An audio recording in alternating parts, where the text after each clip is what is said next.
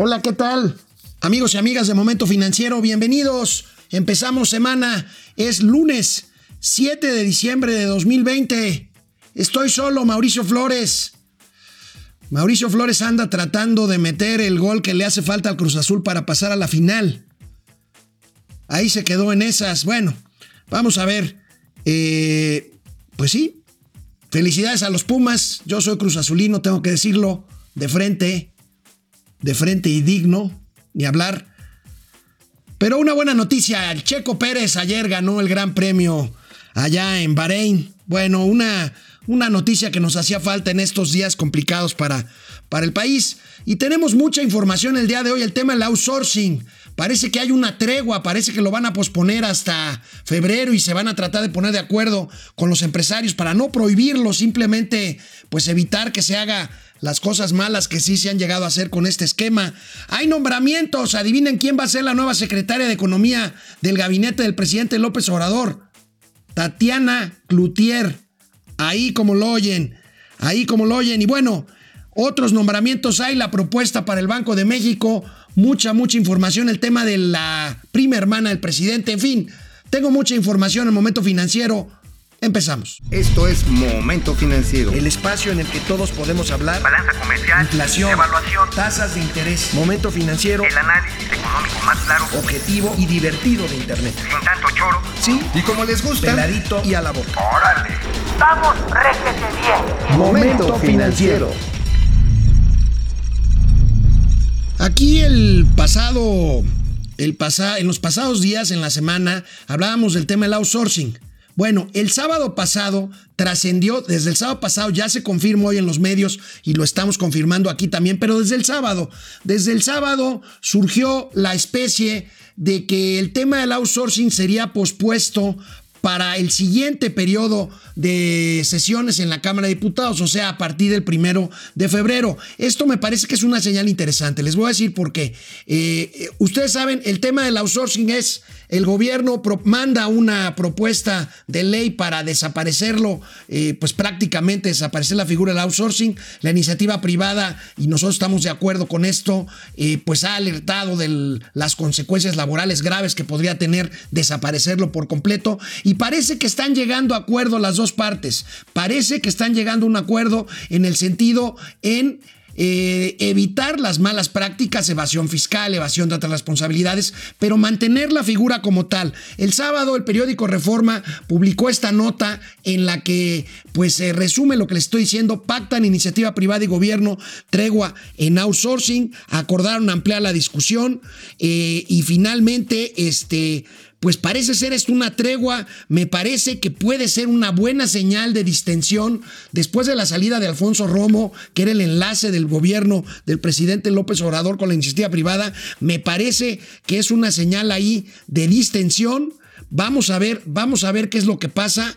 Por lo pronto las fuentes, las fuentes que confirman esta nota han señalado que Mañana miércoles se reunirá, pasado mañana miércoles se reunirá nuevamente para dar a conocer el acuerdo, pero el presidente de la República habló de eso hoy en la mañanera y dijo que hoy mismo, hoy mismo se van a reunir y a sentar las partes para ver este tema. Veamos. Hoy nos vamos a reunir de nuevo eh, y vamos a tener ya en esta semana un acuerdo en un sentido o en otro.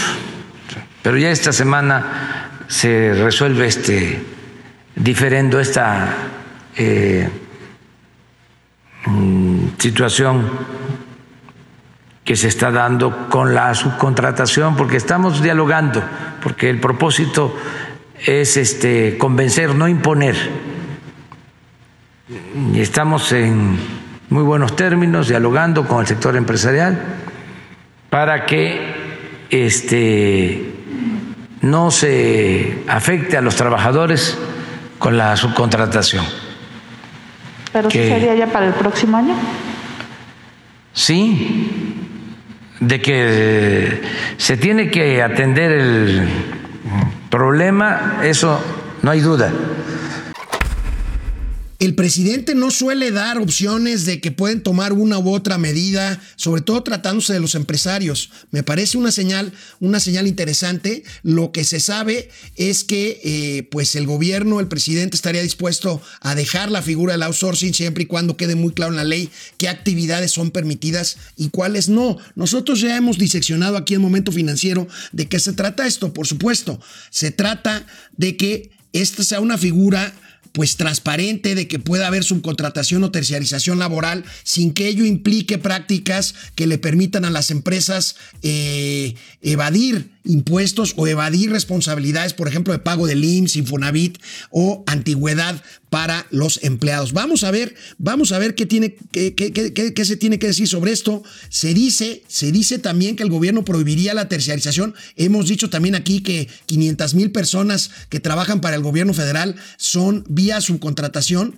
Estarían planteando darles la base, eh, o sea, darles la plaza en el gobierno a estas 500 mil personas, esa es pues una cosa que parece era buena. La mala es que esto le costaría al gobierno algo así como 7 mil millones de pesos que no sabría yo de dónde lo sacarían para basificar, como dicen, a estos 500 mil empleados que están contratados bajo bajo la figura del outsourcing. Vamos a ver en qué pasa esto, en qué, en qué para esto.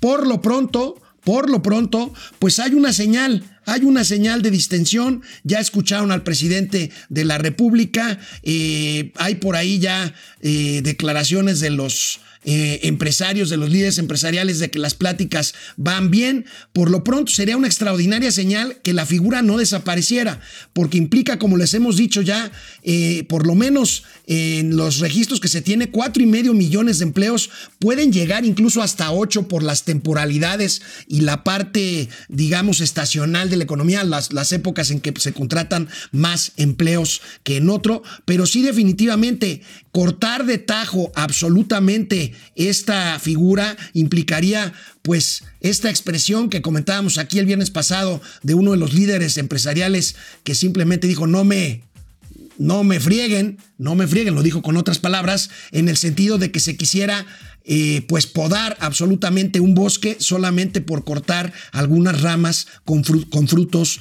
con frutos podridos. Vamos a ver, hoy será esta reunión, esperaremos que hoy mismo y si no mañana tengamos más noticias de esto que parece ser una distensión, no así en el tema de las pensiones que el presidente hoy urgió ya a... Eh, aprobar la reforma en materia de pensiones para los trabajadores. La buena, la buena noticia de esta parte es que el presidente no habló tanto del tope de precios este que hemos aquí también señalado y criticado, sino básicamente... Eh, básicamente de las tasas de reemplazo. O sea, eh, el monto de los sueldos el porcentaje del sueldo con el que se jubilen los trabajadores, que ahorita como está la ley, pues los primeros en jubilarse, pues podrían jubilarse con bastante menos de la mitad de su sueldo y con esta aportación que la nueva ley implica o que la nueva ley establece para los empleadores, para los empresarios, de dar más lana para el fondo de los trabajadores, pues estos podrían jubilarse con mayores tasas de reemplazo, que no es otra cosa sino el porcentaje de su último salario con el que se pensionen para el resto para el resto de su vida. Ahí están muchas cosas pendientes en el Congreso. Esta semana, por lo pronto, pensiones y outsourcing se va hasta el mes, hasta el mes de febrero, según lo que trascendió desde el sábado y confirma hoy el presidente, el presidente de la República. Pero bueno, vamos a un corte, vamos a un corte, regresamos, estamos en Momento Financiero, Economía, Negocios y Finanzas, para que todo el mundo les entendamos.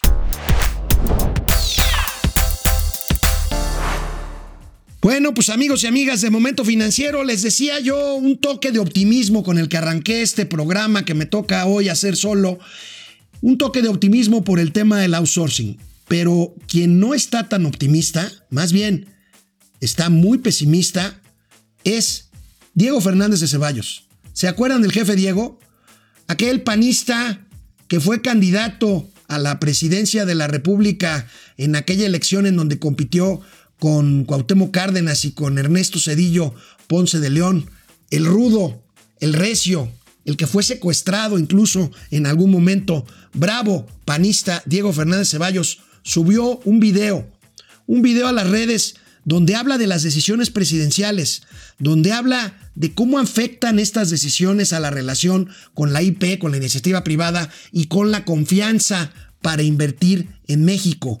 Habló incluso de la salud del presidente. Vean este video, es duro. Es una advertencia pública desde Palacio Nacional. Por encima de la ley está el pueblo. Imagine usted lo que eso representa para los invitados a invertir junto con el gobierno 300 mil millones de pesos en, en, infraestructura. Cierto que no es una cantidad suficiente, pero era el primer paso para que la economía salga adelante. Sin embargo, hoy los empresarios de México y del mundo saben por voz del presidente que en este país no hay Estado de Derecho. Yo he insistido desde hace mucho tiempo que hay un problema mental en el presidente de la República. Y por supuesto que si lo hay, él no tiene por qué responder de su comportamiento. Pero no puede ser que un país esté gobernado por esa locura. Al mismo tiempo que los invita a invertir, les advierte que aquí no es la ley, que es el pueblo. Y debemos de entender que el pueblo es él. Así las cosas, el futuro no es promisorio para México. Y de esa manera no podemos esperar a poder salir de esta desgracia que recibió del pasado y que el propio presidente ha incrementado. Algo, algo importante tenemos que hacer los mexicanos. ¿A qué se refiere el, jefe Diego? Se, refiere a las veces que el presidente ha dicho que la voluntad del pueblo está por encima de la ley, lo cual nos convertiría pr prácticamente pues en un estado donde prevalezca la ley de la selva. Imagínense, imagínense si no hubiera leyes que respetar, pues no, no hay manera. El pueblo bueno no es un ente monolítico, son millones y millones de personas que tienen que ser reguladas por la ley. El jefe Diego se refería a eso y el jefe Diego se refería a las decisiones del presidente que ha tomado y que ya hemos comentado amplia y exhaustivamente aquí en Momento Financiero, que han afectado la confianza para invertir. Me preguntaba un miembro del cuerpo eh, editorial y de producción que hacemos Momento Financiero, que qué, qué llamado estaba haciendo Diego. Yo creo que Diego está haciendo un llamado, está haciendo un llamado a la reflexión para qué, para votar, para votar en el 2021 por quien sea, pero para votar, para demostrar que México sí es un país de leyes, es un país democrático en donde el presidente actual es un presidente legítimo que llegó por la vía de los votos y así tendrá que hacerse todo lo demás, cargos de elección popular, gobernadores, diputados, todo lo que sea elegible para que tengamos un país con contrapesos y para que podamos tener un país en donde la confianza para invertir en él sea un distingo que lo haga como lo ha hecho ya en años pasados una de las principales economías del mundo, sin exagerar. Somos la onceava economía del mundo, llegamos a ser la octava y podemos ser, sin duda, sin duda, escalar más, más ese, peldaños en el concierto, en el concierto de las naciones. Esta mañana, esta mañana, el presidente de la República anunció, anunció varios nombramientos, algunas propuestas que tienen que ser eh, ratificadas por el Congreso, pero otros nombramientos. Veamos, está pendiente el de la vacante del Banco de México que deja Javier Guzmán este 31 de diciembre. Hay una propuesta ya, es una mujer, como lo anticipó el presidente, para ocupar esta vacante de subgobernador. En este caso será, si así lo aprueba el Congreso, subgobernadora del Banco de México se concluye el periodo de un subgobernador y va a ser sustituido si es ratificada mi propuesta por el Senado por Galia Borja Gómez. Galia Borja Gómez es actualmente la tesorera de la federación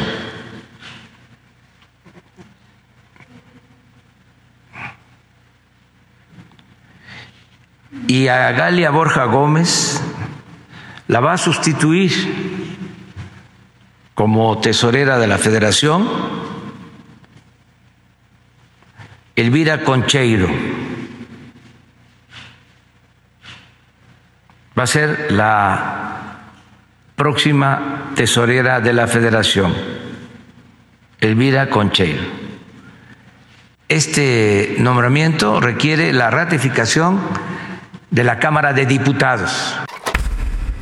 Es una buena noticia que Galia Borja es una economista muy competente, actual tesorera de la Federación, bueno, hasta hoy tesorera de la Federación, que se ha propuesta para ocupar eh, la subgobernatura del Banco de México. Es una señal de que el presidente sigue respetando, como lo ha hecho hasta ahorita, la figura del Banco de México como institución autónoma, garante de la estabilidad de precios y galante de una política monetaria adecuada, adecuada y que sea consistente con la política fiscal que es la que define por su parte la Secretaría de Hacienda. Me preocupa un poco el nombramiento de la nueva tesorera de la Federación, que es una socióloga, una socióloga que la verdad es que no sé qué sepa de cuentas. La tesorería de la federación es una posición relevante. Es la caja del país. Es la que recibe los recursos, los guarda y es la que gira los cheques, los cheques para gastar. En fin, vamos a ver. En cuanto al INEGI, hay una vacante también de eh, miembro de la Junta de Gobierno del INEGI. Vamos a ver lo que comentó el presidente en cuanto a la propuesta para que sea la actual secretaria de Economía, Graciela Márquez, quien ocupe ese asiento en el Instituto Nacional de Estadística y Geografía. Graciela Márquez Colín va a estar como miembro de la Junta del Gobierno del Instituto Nacional de Geografía y Estadística, el INEGI. El año próximo tengo que hacer la propuesta para la presidencia del INEGI. Y el propósito es que ya eh, se tenga a una representante vinculada a nuestro gobierno en el INEGI y a Graciela Márquez Colín la va a sustituir en la Secretaría de Economía Tatiana Cloutier Carrillo. Híjole, delicado lo que acabamos de escuchar. Ahorita regresando del corte vamos a platicar por qué el INEGI es una institución autónoma. El presidente está interviniendo en la autonomía del Banco de México, de, del INEGI, perdón, y hablaremos del nombramiento de Tatiana después de un corte. Economía, negocio y finanzas para que todo el mundo les entienda. Canal 76 de Easy, de lunes a viernes, 10 de la mañana. Volvemos. Lo que acabamos de oír que dijo el presidente en cuanto al relevo en el INEGI, el INEGI tiene varios eh, vicepresidentes, son como los subgobernadores del Banco de México, es una junta de gobierno. Uno de ellos queda vacante y ahí es donde llega Graciela Márquez, la todavía secretaria de Economía, que es además esposa de otro de un subgobernador del Banco de México no del INEGI, del Banco de México, de Gerardo Esquivel. Me preocupa mucho, el presidente dijo que están pensando ya en que se eh, renueva la presidencia el año que entra. Actualmente el presidente del INEGI es Julio Santaella y con esto pues el presidente materialmente está imponiendo desde ya a Graciela Márquez como nueva presidenta del INEGI, que es un organismo que no le gusta mucho a la 4T porque da cifras que pues muchas veces la realidad se impone al discurso presidencial. Es preocupante que se viole así tan flagrantemente como parece ser la autonomía del INEGI al estar dando línea el presidente ya materialmente para que Graciela Márquez sea la próxima titular de este organismo que da las estadísticas nacionales. Por el lado de la nueva secretaria de Economía, pues, Tatiana Cloutier, licenciada en Letras Ingresas, estudió en la Facultad de Ciencias Políticas y Sociales, no escribe bien sus tweets será secretaria de Economía, ojalá y las cuentas sí le salgan. Vamos a ver el resumen con los nombramientos de hoy. Vamos a ver aquí este cuadro que nos presenta la producción. Ahí está, tesorería, entra Elvira Concheiro, una socióloga con formación marxista, no lo digo peyorativamente, el, Elvira Concheiro, socióloga, vamos a ver qué papel hace. Sale Galia Borja Gómez, una estupenda economista, este, que se va al Banco de México de su gobernadora. Será la segunda subgobernadora, van a ser dos mujeres por tres hombres para conformar la Junta de Gobierno de Banjico, que son cinco, y sale a partir del 31 de diciembre de este año Javier Guzmán Calafel. Ahí tenemos en el INEGI, como les decía, entra Graciela Marx Colín, ojo, Ojo, ya comentaremos, seguramente escribiré alguna columna de opinión en torno a esto que acabamos de escuchar sobre el tema de la autonomía del INEGI pisoteada hace unos momentos esta mañana en la mañanera por el, presidente, el presidente Andrés Manuel López Obrador. Tenemos más nombramientos por aquí. Economía, pues entra Tatiana Cloutier, esta personaje, este personaje que fue coordinadora de campaña en el 2018 de Andrés Manuel López Obrador, muy aguerrida, cercana a la esposa del presidente de la República, y sale Graciela Marx, que se va al INEGI. La siguiente, Marina Mercante, aquí estaba Rosa Isela Rodríguez. Ahorita en internet me preguntaban sobre la nueva secretaria de Seguridad Pública. Rosa Isela será la nueva secretaria, ya es, pero se va a reincorporar en cuanto se recupere del COVID. Y este, entra Ana Laura López como coordinadora general de Marina Mercante, ya en manos de la Secretaría de Marina. Bueno, pues ahí están, ahí están los nombramientos, ahí están los nombramientos. Y bueno, tenemos que hablar tenemos que hablar de la prima hermana del presidente López Obrador. El viernes dimos a conocer aquí en Momento Financiero el reportaje de Latinus que mostró a eh, la prima hermana del presidente López Obrador, Felipa Obrador, eh, como contratista de Pemex por más de 300 millones de pesos. El presidente desestimó el viernes la información, dijo, dijo que no conocía el caso con exactitud. Por eso quiero recordar lo que al principio de este gobierno decía el presidente López Obrador sobre la información a la que tienen acceso los presidentes de la República. Que todos los negocios jugosos que se hacen en el país, negocios de corrupción, llevan el visto bueno del presidente de la República para que esto quede claro. No es que no lo sabía el señor presidente, o es que el señor presidente tiene buenas intenciones, pero lo engañan, lo traicionan, no le ayudan. Mentira. El presidente de México tiene toda la información que se necesita o es cómplice o se hace de la vista gorda. Pero no es que no sepa.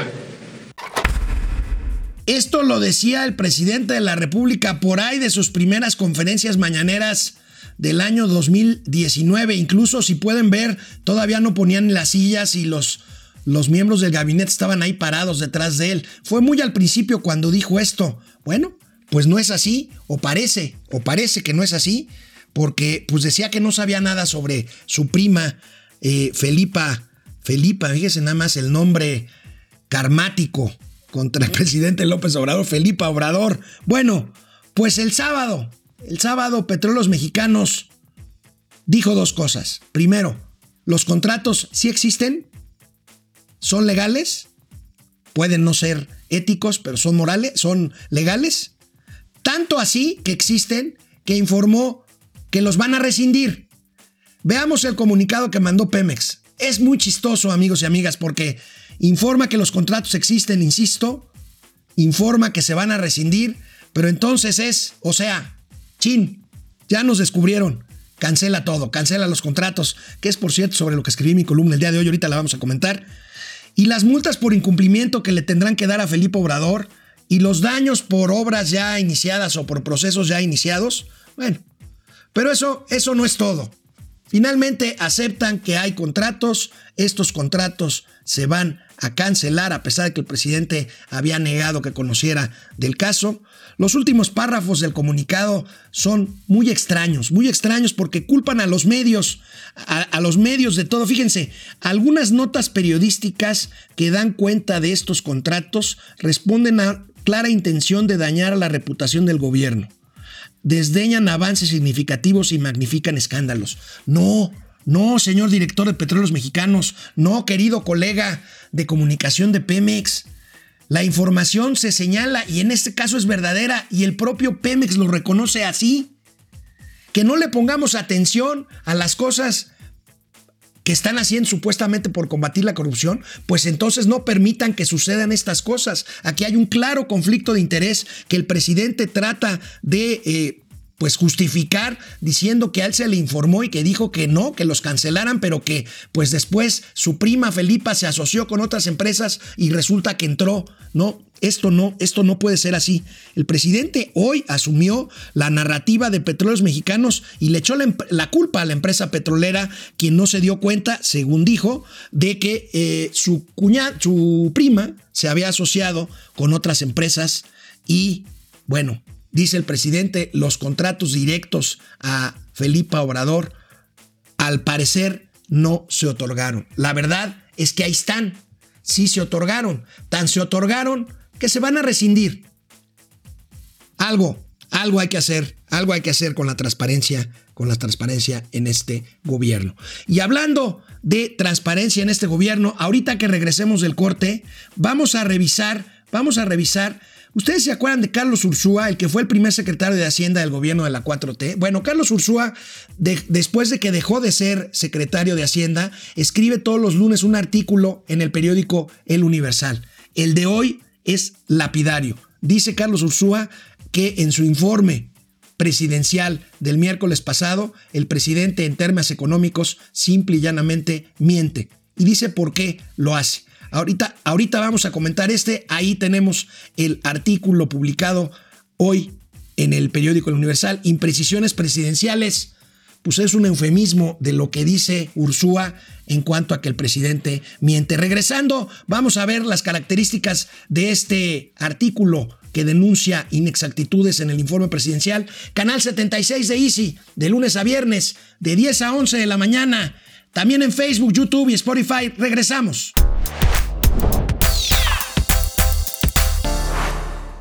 Veamos, amigos y amigas de Momento Financiero, los puntos en los que Carlos Ursúa dice que el presidente miente en su informe de gobierno en cuanto a temas económicos. Vamos a verlo. Punto número uno. El presidente dijo en su informe de gobierno que la crisis, habló de la crisis y de la recuperación en forma de V, o sea, caernos y levantarnos luego, luego. Falso, dice Ursúa. La recuperación tardará años. Lean el artículo, ahí da el por qué establece y asegura esto. Número dos, en marzo recuperaremos los empleos que teníamos. Dice Ursúa, falso. Los 20 millones de empleos se alcanzarán hasta 2022, si bien nos va, y serán los 20 millones de empleos que teníamos. A eso se habrá de eh, sumar eh, pues las necesidades de generación de empleo que se van generando durante el tiempo de aquí hasta marzo de 2022. Tres, hemos ahorrado 1.3 billones de pesos. Ya lo habíamos platicado aquí, dice Ursúa Falso. Si así fuera, hubieran tenido que cerrar muchas secretarías. Un, millón, un billón 300 mil millones de pesos es muchísimo dinero. Cuatro, no se endeudó del país, dice Carlos Ursúa, falso. Este año la deuda crecerá 1.5 billones de pesos y representará un 57% del PIB, más, más que nunca en los últimos 10 años. Cinco, se fortaleció el ingreso de las mayorías. Falso, dice Ursúa. El 46% de la población no tiene para una canasta, para una canasta básica. Vaya, Vaya artículo el de Carlos Ursúa, que fue una de las personas de más confianza del presidente López Obrador, pero que se enemistaron por, pues por medidas, entre otras, el aeropuerto o el tema de las inversiones en gasoductos, y que se enemistó con Alfonso Romo, que ya tampoco está en el gabinete de la 4T ni en su despacho de Palacio Nacional. Pero por si esto Por si esto fuera poco, amigos y amigas de Momento Financiero, datos de esta encuesta de la que ya hablábamos la semana pasada, la encuesta telefónica de ocupación y empleo del INEGI, muestran el fracaso que creen del programa Jóvenes Construyendo jóvenes construyendo al futuro. Ya hablábamos del fracaso del programa Sembrando Vida, pero vean estas cifras sobre los ninis. O sea, las personas jóvenes que ni estudian ni trabajan. Vean ustedes la comparación entre trimestres de 2018, 2019 y 2020. Vean las barras verdes. Es el número de jóvenes entre 18 y 29 años que no están estudiando ni tienen empleo o sea, están desempleados o disponibles para trabajar al tercer trimestre de los tres años. Fíjense, fíjense nada más. Fíjense nada más. Tenemos ahí 3 millones 800 mil. 800 mil eh, de eh, millón, ya me parezco ahorita un video que les voy a pasar, 3 millones 800 mil personas sin trabajar eh, en el tercer trimestre de 2020.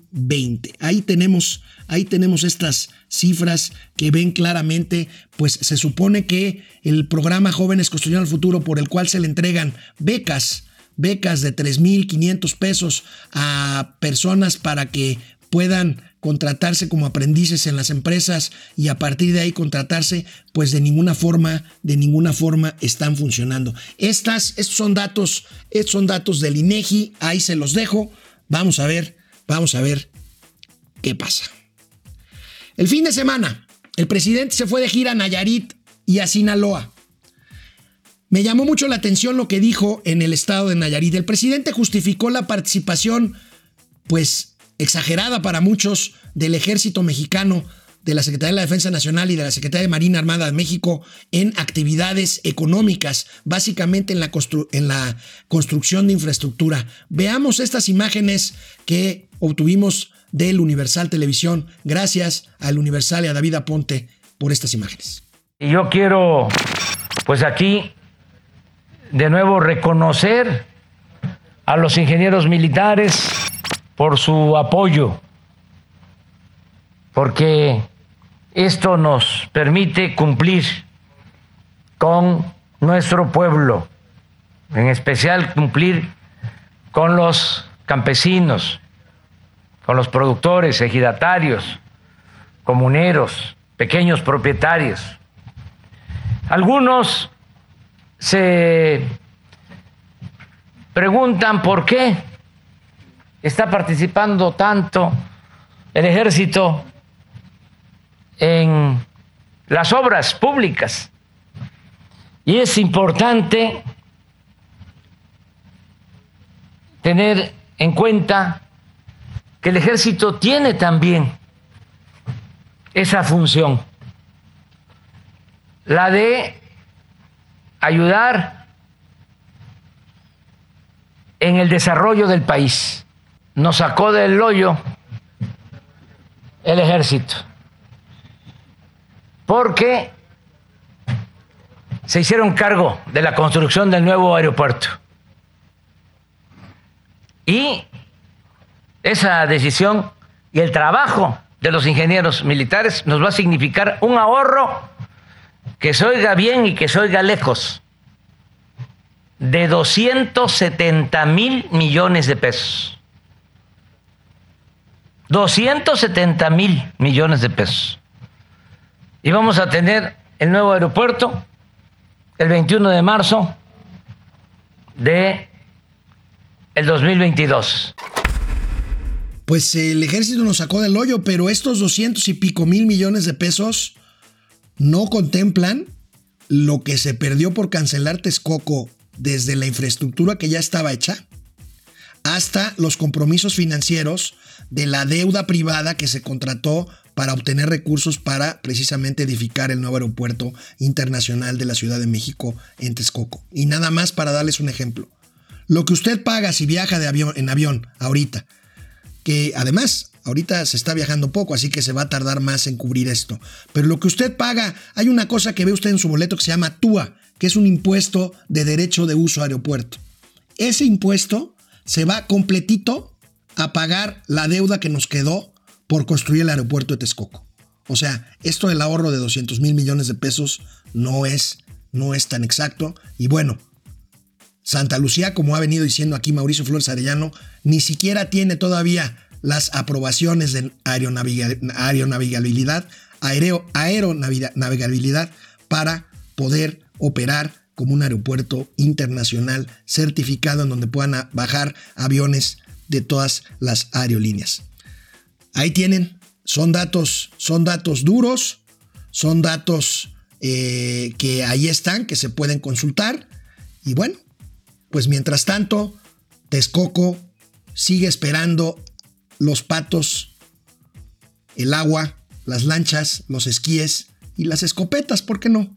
Para ir a cazar ahí para ir a cazar ahí patos, que ya ni me acuerdo, porque luego les cuento una anécdota de mi, amigo Mauricio Flores cuando se disfrazó de pato para protestar por la construcción del aeropuerto internacional de la, de la Ciudad de México. Ahí tenemos el ejército, el ejército presente, pues es que el, ejército no nada más está en el aeropuerto Santa Lucía. Acuérdense que el ejército también está en el tren Maya, en las sucursales del Banco del Bienestar, en el tema la Marina, en el tema de puertos y Marina Mercante, en fin, en fin. El ejército nos sacó del hoyo, dice el presidente López Obrador, a pesar de todo. Volvemos, volvemos después de una pausa, pausa muy breve aquí a Canal 76 de Easy.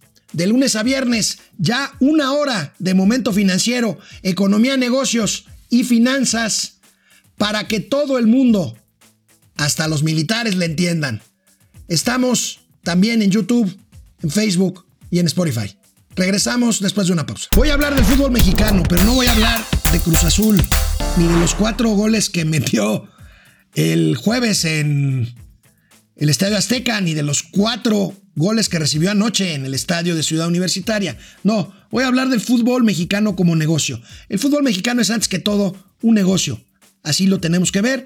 El entretenimiento, pues es un negocio. Hay ligas muy poderosas en el mundo, ya lo hemos comentado aquí, la NFL, la Major League Baseball, las ligas mayores de béisbol, este, las ligas europeas de fútbol, en fin, pero aquí, aquí no es un negocio menor, aquí se pagan buenos sueldos y aquí pues hace falta un administrador para dirigir pues sea la federación o sea la Liga Mexicana de Fútbol. ¿Quién creen que va a ser el nuevo dirigente de la Liga Mexicana de Fútbol, la Liga MX. Hoy, hoy se reunirán los dueños de los clubes, la Asamblea de la Federación Mexicana de Fútbol y elegirán a Miquel Arreola como director de la Liga MX. Ahí tenemos a Miquel Arreola, el de la derecha, este hombre, este hombre, un pues economista, administrador muy capaz, eh, que fue director de COFEPRIS de la Confederación Federal de Protección de Riesgos Sanitarios, luego fue director del IMSS y luego compitió sin éxito por el gobierno de la ciudad de la Ciudad de México en una elección que perdió con Claudia Sheinbaum. Miquel Arreola será el nuevo manda más de la Liga MX. Yo justificaré su gestión si y solo si Cruz Azul sale campeón en el próximo campeonato de la Liga MX, o sea que ya valió, ya valió Miquel Arreola. Bueno, a ver, hablando de capacidades, he recibido muchos comentarios. Por cierto, eh, no, no, hay pregunta hoy, ¿verdad? No, no, no hay pregunta hoy. Este, pero he recibido muchos comentarios sobre las capacidades de los nuevos relevos, por ejemplo, para el INEGI, para el Banco de México, para Economía. Ahora que se están definiendo candidaturas para las elecciones de 2021. Ahorita hemos visto de las alianzas, de estas alianzas para gobiernos estatales, de PRI, PAN, PRD, que tan nerviosos están poniendo a los de Morena por, pues porque van coaligados. Pero bueno, eventualmente habrá elecciones también para reelegir o no a diputados federales. Permítanme presentarles esta joya. Se trata de un diputado, de un diputado local en Colima de un diputado del Partido del Trabajo. Él se llama Carlos César Farías Ramos. Vean esta joya. Clave 21.100. Gobierno general, estatal o del Distrito Federal. 17 mil millones 17 mil 546 millones 68 mil pesos una manera inimaginablemente indignante 11 millones, 11 mil millones 987 mil 824 718 pesos. Clave 21 mil 100. Solicito que el compañero diputado Francisco Rodríguez García venga a apoyarme a la tribuna para que dé lectura correcta a los números de este presupuesto. Por favor, compañero diputado Francisco. Solicito que Argenis García suba a este estudio, por favor, y siga dando este programa de noticias económicas y financieras. Hay que subirle al nivel, ¿no? Hay que subirle al nivel. La verdad, no lo digo peyorativamente, no tiene que ver, no tiene que ver, ojo, con el acento, con la presencia, con la apariencia, con el color de la piel, no. Es el mínimo de formación y capacidades que requiere para ser un representante popular. Hay muchos, muchos diputados, más de lo que ustedes creen, como este señor, como este señor, que no puede ni leer bien una cifra cuando están discutiendo algo tan importante como el presupuesto, como el presupuesto público. Bueno, pues ya adelantábamos aquí el inicio del proceso de compra de medicamentos para el sector público. La UNOPS, este organismo de la ONU, que pues tarde, tarde pero sin sueño emite la convocatoria, pues ¿qué creen? ¿Qué creen? Aquí tenemos un cuadro, un cuadro del financiero del día de hoy, en donde pues se da a conocer, les comento, pues como ya van tarde, pues entonces los medicamentos que lleguen importados o que se tengan que importar para evitar el desabasto que es inminente para el año que entra de medicamentos, pues simplemente ya no van a pasar por la revisión de la COFEPRIS. Van a entrar directamente. Vayan ustedes a saber qué clase de medicamentos, qué clase de medicamentos entren sin este paso de regulación sanitaria, que es el papel de COFEPRIS. La Asociación Mexicana de Industria Farmacéutica sigue presionando para que esto no sea así y para que los dejen participar porque parece que están, que están privilegiando a empresas, a empresas extranjeras. Vaya problema el que se nos viene. Ya estamos, ya estamos a casi mediados, bueno, ya estamos a principios de diciembre, 7 de diciembre. ¿Y qué va a pasar en enero con las medicinas que ya desde ahorita faltan? Esto, esto está, esto está muy, muy delicado y muy complicado. Bueno, hoy publiqué, hoy publiqué una columna, una columna de opinión que titulé Nos descubrieron, cancelaron, cancelaron todo. ¿A qué me refiero con esta columna? ¿A qué me refiero con esta columna? Ahí tenemos. Pues al caso de Felipa, pero me remito a casos anteriores. Porque en el gobierno de la Cuarta Transformación, cuando se trata de sospechosos de corrupción que no son afines a la 4T, pues se les, se les dilapida en la mañanera, se les juzga, se les juzga, se les hace un juicio sumario. Cuando se trata de alguien cercano a la 4T, ya no digamos un familiar del presidente de la República, se le da el beneficio de la duda. Hay varios ejemplos en estos años. Manuel Bartlett y Meréndira Sandoval. Incluso los videos que, donde vimos a Pío López Obrador recibir dinero para la campaña de su hermano y que finalmente fueron desestimados por la autoridad judicial como pruebas de que hubiera algún, algún ilícito en esto. Bueno, pues en las últimas semanas yo tengo otros dos ejemplos que ilustran esto que les estoy diciendo. Uno, ¿se acuerdan el índice Bloomberg en donde dijeron que México, que México era el país peor, el peor país para vivir con pandemia de COVID-19? Bueno, pues el presidente desestimó, desestimó este artículo de Bloomberg, pero no lo desestimó porque dijera mentiras, sino porque simplemente el presidente dijo, a Bloomberg no lo ve nadie. O sea, el tema es que no se sepa, aunque sea verdad. El siguiente caso es justamente es justamente el de Felipa, el de Felipa Obrador. ¿Qué más les puedo decir de esto con los que hoy, con lo que hoy les mencioné? Felipa Obrador, contratista, 360 millones de pesos, seis veces más que lo que costaba la Casa Blanca de Enrique Peña Nieto, que ocasionó un escándalo brutal. Y bueno, por si algo fuera poco, en materia de salud, en materia de salud hay quien promueve, quien propone a Hugo López Gatel para ganar la medalla Belisario Domínguez, que es la máxima distinción que otorga el Senado de la República. 110 mil muertos más y lo proponen para la medalla Belisario, Belisario Domínguez. Bueno, incluso, digo, para cerrar mi columna, una perorata en defensa de la supuesta, de la supuesta defensa precisamente que hace este gobierno contra la corrupción y una queja por la poca empatía de los medios de comunicación hasta esos nobles esfuerzos de redención y purificadores, como lo dijo, como lo dijo el comunicado de Pemex. Incluso un tuit, un tuit del impresentable Salamero y Lambiscón, Antonio Atolini, que simplemente dispuso, listo y a otra cosa, en referencia al patético comunicado de Pemex. Como dijo Juárez, a los amigos, justicia y gracia. A los enemigos, justicia a secas.